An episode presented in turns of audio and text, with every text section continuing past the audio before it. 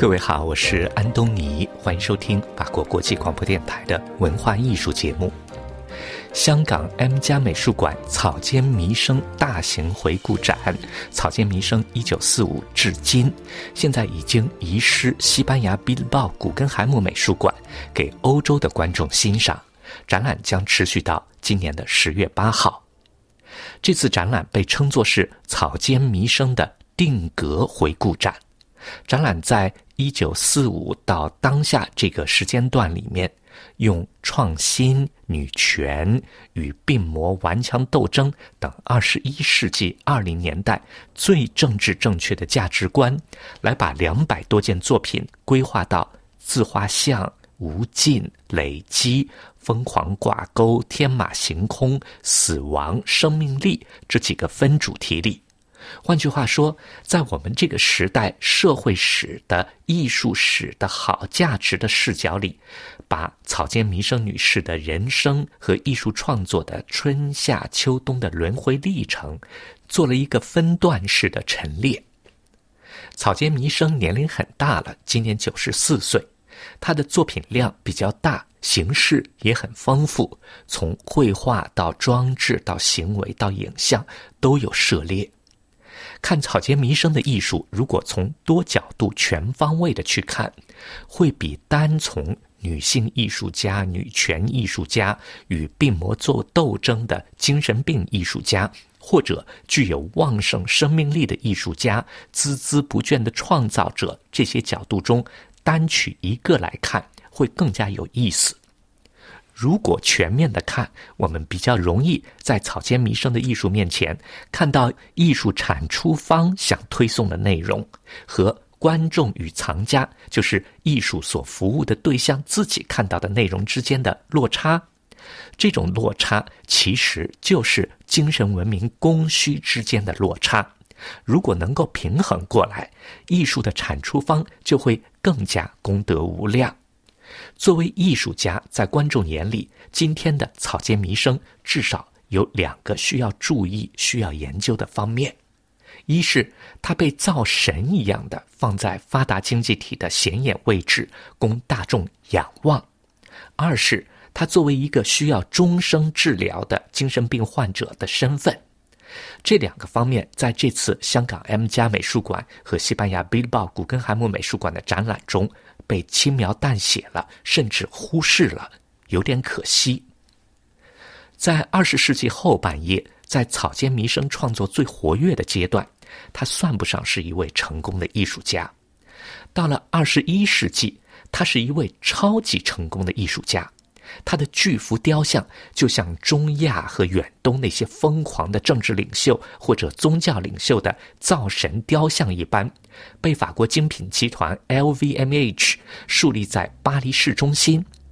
他的小型雕像被做成机器人般的图腾装置，放进了路易威登商店的橱窗里。他在安迪沃霍尔时代创作的作品，在当时是没有获得多大成功的。他是一位被美国警察当成有碍观瞻、有碍社会秩序的人，是一位被勒令终止行为表演的艺术家。对那个时代的失败不被认可，作为策展人之一的吉竹美香加入了当时的社会语境，从社会学角度做了分析和解释。今天的草间弥生已经不可同日而语。在能见度上非常的成功，变成巨人，但是吉竹美香没有同样用社会学方法实事求是的把路易威登的合作与推送宣传放进去来分析成功的原因。所以，社会学方法只用来研究不成功，而没有用来研究成功。如果能够纠正这种视而不见。顾此失彼，可能艺术产出方对草间弥生的推介会更加全面。草间弥生作为终生精神病患者这一事实，在客观分析他的艺术的时候，也是一个很重要的角度。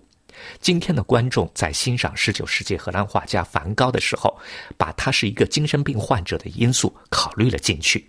看梵高在。非常的精神状态下，怎么样创造性的处理风景和人物时独特的布局、细节、视角。但是这次草间弥生的展览没有告诉观众。一辈子在精神病院进进出出的草间弥生，在病情稳定的条件下创作的是哪些作品？在发病期创作的是哪些作品？什么样的图像在精神病医生那里会被解读为反映了精神病症状？什么样的图像是精神状况正常的时候的创作？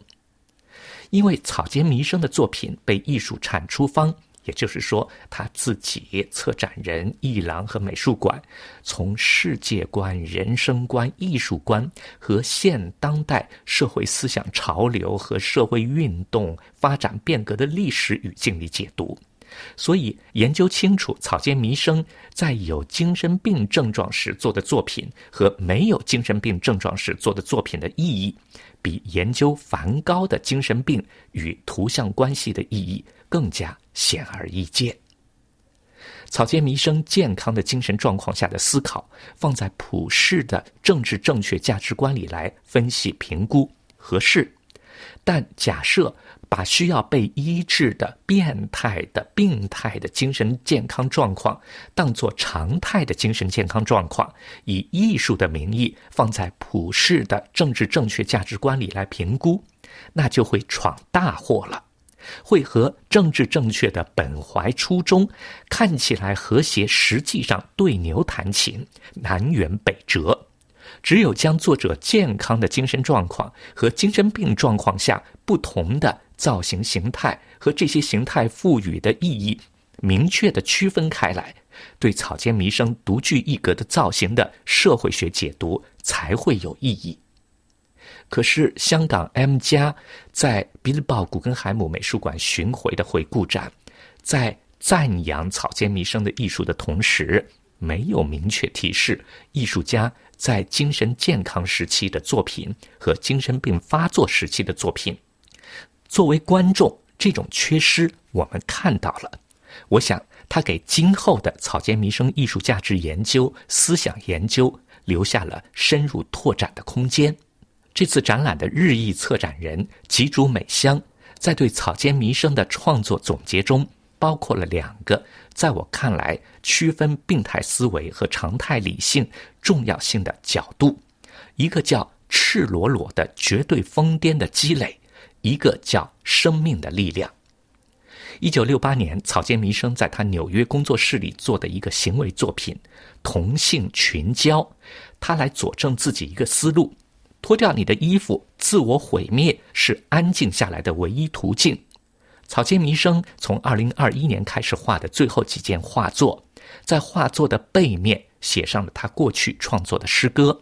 比方说一九九九年他写的《曼哈顿的自杀饮之歌》，二零二一年创作的以“嗨，你好”为题的《青春召唤》。说到自杀，还有一个注解：草间弥生在一九八二年。与 Yoshida 的对话中说：“我有一次在纽约自杀，突然我发觉自己全身都是血，我自己都不知道出了什么事儿。那个时候我在用药，抗抑郁的药，无论是在亢奋期还是抑郁期，我都想把我自己和我的一切扔出大楼。”作为艺术产出方对面的人，作为观众，如果我把上面这些材料放在艺术产出方策展人准备的缺乏病态症状研究的视角里来欣赏，会想当然的觉得，精力充沛与疯癫是一种有控制的、有逻辑的创造。但是如果我考虑到精神病医生定义里的疯癫，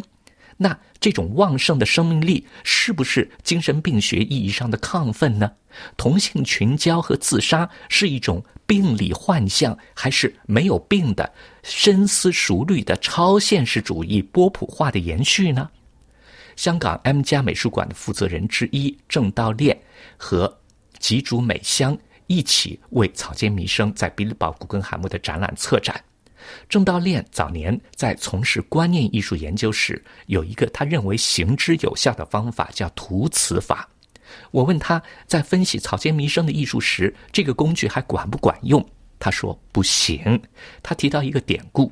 已故的路易威登的总裁伊夫·加塞尔曾经说过，路易威登的商标符号和草间弥生画的点点图一样，挖空心思，锲而不舍。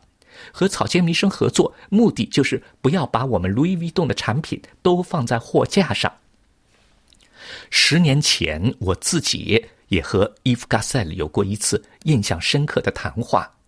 在伊夫·加塞尔离开路易威登担任路易威登基金会负责人的阶段，正是他得了癌症、多次化疗的阶段。有一天，我们一起在巴黎基萨瓦餐厅晚餐，他对我说：“他早晨八点多就会去办公室，每天都要开早会。团队里但凡有一个人迟到五分钟，他就不让进门。”我就问伊夫·加塞尔：“当钱挣到一定数量后，多几个零和少几个零？”对生活有区别吗？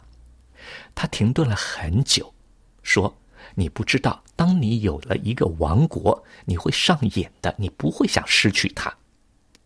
想到这件事情，这次草间弥生的个展对我来说，就像一个有预见性的弥撒。那里边的作品就像未来的舍利，被设定上信物的功能，在信仰的风里引领信徒随风起舞。那这个信仰是什么呢？那就是一个王国的信仰。不要把我们的产品都放在货架上。吉竹美香在 Instagram 上发了一张为草间弥生 Billboard 个展布展的照片，那是一件装置作品，形状是一件上百个布料做的阳具组成的神经结构，取名《神经的死亡》。吉竹美香抓着一根布阳具。他在布展之前，因为村上隆在洛杉矶当代艺术馆的回顾展，吉竹美香也和路易威登合作过。那我就问吉竹美香：“你眼里的草间弥生的极度疯癫，会不会被路易威登借走？会不会也被你自己借走呢？”他说：“被他自己借走是可能的，因为他正在经历一个非常痛苦的阶段。”我想。我们生活在一个被信仰诱惑的时代，信仰是风，芸芸众生就和波浪一样，时而随风起舞，时而汹涌澎湃。艺术世界也是一个信仰圈，信则灵，不信则不灵。好了，各位，以上听到的是今天的文化艺术，由安东尼编辑主持，感谢收听，再会。